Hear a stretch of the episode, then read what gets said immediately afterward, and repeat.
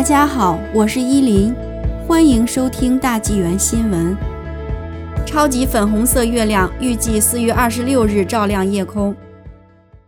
根据老农夫年鉴的说法，北美居民们一定要在本月晚些时候抬头观赏夜空，因为下一个满月，即四月二十六日的满月，将是超级粉红色月亮。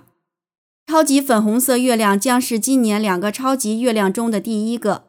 预计四月二十六日的满月将在美东时间晚上十一点三十三分左右达到最高照明强度。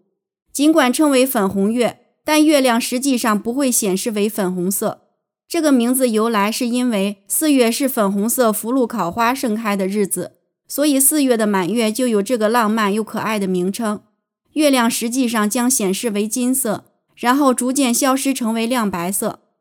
另外，雨月、淡月、生长月。都是四月满月的别名。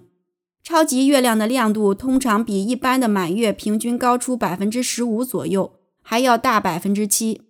美国宇航局 NASA 说，之所以会出现超级月亮，是因为月亮绕地球旋转的轨道是椭圆形，而不是完美的圆形。